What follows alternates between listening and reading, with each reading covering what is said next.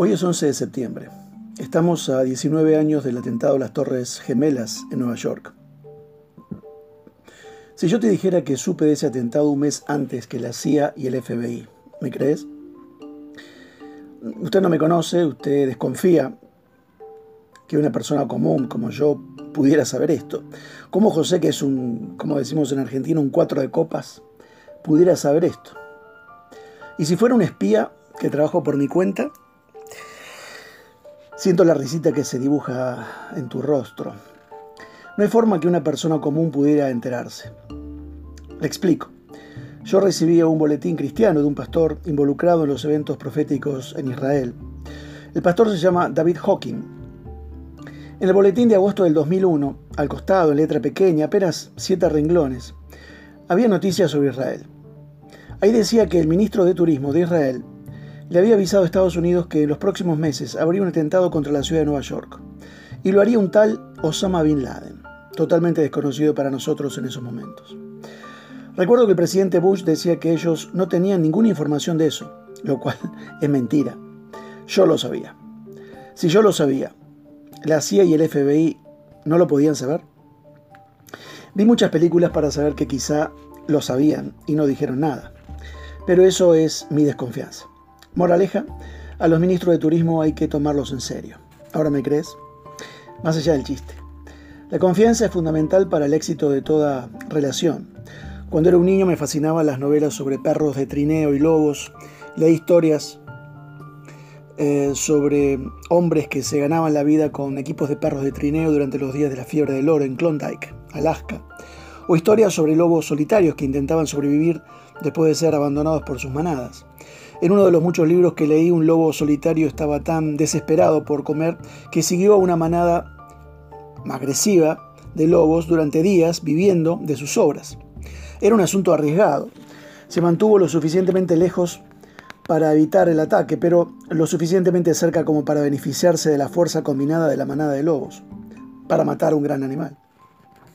Con el tiempo se ganó su confianza y ellos se ganaron la suya, y el solitario fue aceptado en sus filas. Es verdad, la confianza es fundamental para el éxito de toda relación. Si los cónyuges no confían el uno en el otro, la sospecha mancha cada conversación. Si un empleador no puede confiar en sus empleados, las tensiones hierven.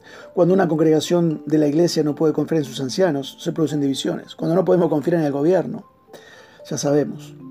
Lo mismo ocurre con nuestra relación con Dios. Si no confiamos en Dios, siempre nos sentiremos amenazados, desconfiados, tensos, distantes. Bíblicamente el carácter de Dios es totalmente digno de confianza. Lee, por ejemplo, Isaías 6.3. Por eso siempre él cumple sus promesas, Él nunca nos miente ni nos engaña. Entonces, ¿por qué a veces no confiamos en Él? Si es completamente digno de confianza, ¿por qué no confiarle todo nuestro ser? Toda razón para desconfiar de Dios siempre se debe a una falta de fe en su palabra revelada y la verdad que comunica. La Biblia es lo que revela la verdad de su carácter, la verdad de sus promesas y la verdad de sus mandamientos. No es la religión, no es una iglesia en específico. Él quiere darte algunos, o mejor dicho, yo quiero darte algunos signos o señales de desconfianza. La señal número uno, cuando estás muy preocupado por lo que otras personas piensan de vos. Razón. No hemos confiado en Dios lo suficiente como para aceptar nuestra propia valoración amorosa como personas de valor infinito. Podrías leer Juan 3:16. El signo 2, la felicidad proviene de cosas y experiencias temporales. La razón es que no hemos confiado en Dios lo suficiente como para creer que el gozo se puede encontrar en la búsqueda de cosas eternas. Te dejo un versículo, Salmos 16, 11. Signo 3. Las emociones dependen de las circunstancias, la razón. No hemos amado a Dios lo suficiente como para encontrar la paz perfecta que ofrece cuando nuestras mentes están fijadas en Él. Isaías 26.3 te dejo. Signo 4. Aburrimiento de la vida. Razón. Estamos distantes de Dios en lugar de deleitarnos en la belleza de Él. Salmo 96, 8 y 9. La señal 5, y te dejo otra más, la 6. La 5 dice preocuparse por la provisión. La razón es que no estamos completamente convencidos de que la bondad de Dios garantice nuestra provisión abundante en su tiempo. 2 Corintios 12, 9. Signo 6, el último, la ansiedad, como signo de desconfianza.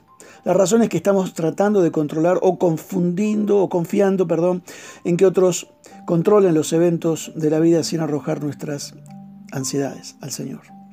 ¿Ves el hilo conductor? La desconfianza ocurre cuando se cuestiona o se descuida la palabra de Dios. La cura para la desconfianza es tomar la palabra de Dios. Debemos aceptar humildemente su palabra y luego acercarnos a Él en oración, adoración, servicio. Solo entonces sus promesas pueden hacer, eh, hacerse personales y su persona convertirse en nuestro consuelo. La confianza es una elección. Cuanto más te acerques a la palabra de Dios, más te acercarás a Dios, porque Él se acercará aún más a vos. Dice Santiago 4.8. Que Dios te bendiga.